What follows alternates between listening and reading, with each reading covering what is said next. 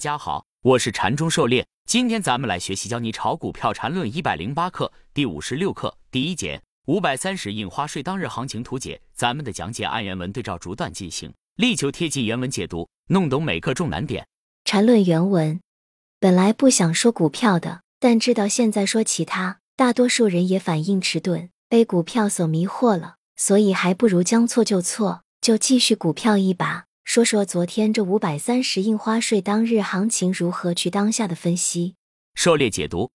贪嗔痴疑慢这五个字概括的太好了。想要克服这五毒，就必须得修心增智。无知糊涂，自然会贪、会吃、会疑、会慢。如果什么都了解的清楚明白，大概就不会了。当然，有的人心里清楚明白，但还是会犯，那就得不断的加强心态修炼了。总之，要两方面同时提高。至于五百三十印花税这个事件为什么会选在半夜发布这么重大的消息，要结合当时国内外的环境去看。高层突然出台这么个政策，肯定有更深远意义。感兴趣的自己可以去了解。但如何面对这种突发事件，禅师本课中做了详细讲解。禅论原文：本来这个问题十分简单，而且本 ID 一大早七点不到就发帖子提醒要在第二三卖点把仓位减掉。很高兴看到不少人都能发现九点四十八那第二类卖点。注意，为什么同时强调第三类卖点？因为有些特别弱的股票，可能就是一个第三类卖点。大盘的走势是一个平均走势，而且当天比很多个股都强，所以大盘是第二类卖点，并不意味着个股是第二类卖点。狩猎解读。禅师在五月三十日早上六点五十三分发表了文章，从容面对突发事件是投资的基本素质，提示了五百三十的背景和操作应对的策略，这些都是当下的，并非事后马后炮之流。禅师博客千余篇文章，除了教你炒股票一百零八课之外，还包括着轮牛熊市发展一步一步解盘应对的完整过程，这些东西是最珍贵的，其他任何理论，任何人都很难有如此详细、全面、真实的分析过程。指数当天出二卖，个股与指数同步的也会出二卖。比指数弱的就只能出三卖了，当然也有极个别的逆势上涨。指数是很多股票的综合体，不同的指数反映了不同群体的整体走势。个股和指数存在强弱差异，指数和指数也存在强弱差异，因此可以通过大盘指数为参照，结合不同细分指数来判断个股的强弱。缠论原文，很多人大概到现在都不明白为什么本 ID 的理论中要有三类卖点。其实。第二类卖点除了在小级别转大级别上比第一类卖点优越，在一些特殊的突发情况下就是最佳的卖点。例如这次就是一个很好的例子，因为五百二十九那天虽然三十分钟明显进入背驰段，但由于当天尾盘是高收的，所以用区间套定理并不能确认当时就是背驰了，毕竟还有第二天的走势。而晚上的突发消息使得这个背驰被立刻确认，这时候。第一类卖点已经不可能在实际操作中存在，那么唯一可以进行操作的，只能是第二或第三类卖点。这在开盘前就可以有一个确定，也就是说，一旦大幅度低开，现实的能被理论完全保证的卖点就是第二类或第三类卖点。狩猎解读，禅师给出的三类买卖点是三类综合风险收益比最好的三类买卖点。三类买卖点依次出现，就给了我们三次机会。如果三次都把握不好，那就可以离开市场了。尤其面对这种突发情况，当时走势虽然在背驰段，也并不能确定一定背驰，要看第二天背驰段的完成情况。二零零七年五月三十日前上证走势图，但当五百三十消息出来后，就可以立马确定要转势了，那么一卖的机会就已经过去。大幅低开后，就只能把握二卖的机会了。走势当前可上可下，无从判断。但有了消息后，就可以大概率断定走势接下来的发展方向，再结合走势当前的结构，给出后续操作应对的策略。这就是缠论多个独立系统综合操盘的典型应用范例。缠论原文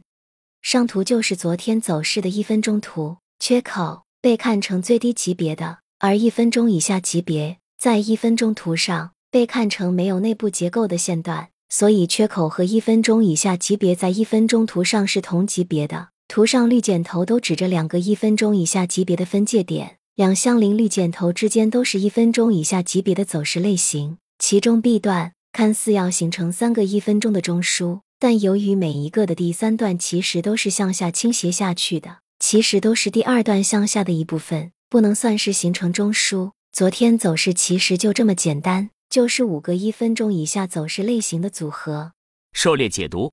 切口尤其是开盘突发情况造成的逆势反向大缺口，可以根据当前走势接口把缺口当笔或者当线段来看。五百三十这里的缺口是典型的缺口成段的例子。如果非要给个明确点的标准，可以规定，假如缺口前后都是同向线段，反向缺口直接破前一线段，那么该缺口就可以成段；否则，如果反向缺口直接破前笔，可以把该缺口当成笔。如下图所示，B 段内三个类中枢，禅师这里专门强调了以下类中枢和中枢的区别：类中枢三段重合的前后两段是和走势方向一致的，而标准中枢方向和走势方向是相反的。关于中枢方向，禅师在前面课文中详细讲解过。第二十课禅中说禅走势中枢级别扩张及第三类买卖点，而五三零当天的走势就是一个五段构成的一分钟级别盘整走势。如下图禅论原文，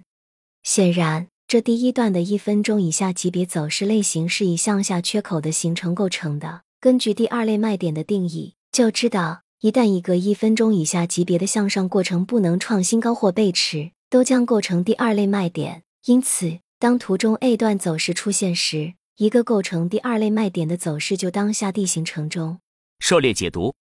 前面走势高点看作第一类卖点，后面第一段由缺口构成，其后一段反弹形成第二类卖点。由上图一到两上下上三笔，这里还没有涉及到笔段的严格定义，不属于严格的笔，可以理解为上下上的结构形成段，结构上有背驰且不创新高，因此形成第二类卖点。缠论原文，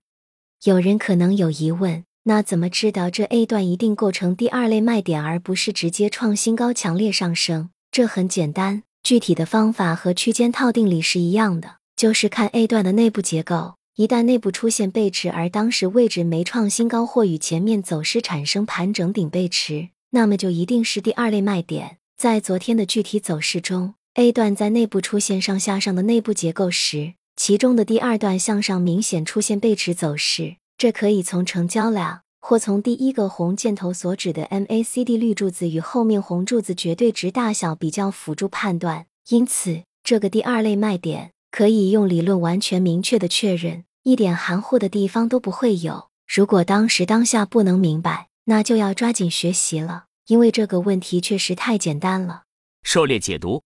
如何能够当下判断 A 段不会创新高？可以通过 A 段内部结构上下上有盘整背驰，通过区间套方法来预判。这时通过量价背离和 MACD 柱子来进行辅助判断。上图显示量价背离和下图 MACD 柱子比较，这些可以帮助当下判断 A 段不创新高而形成二脉。缠论原文：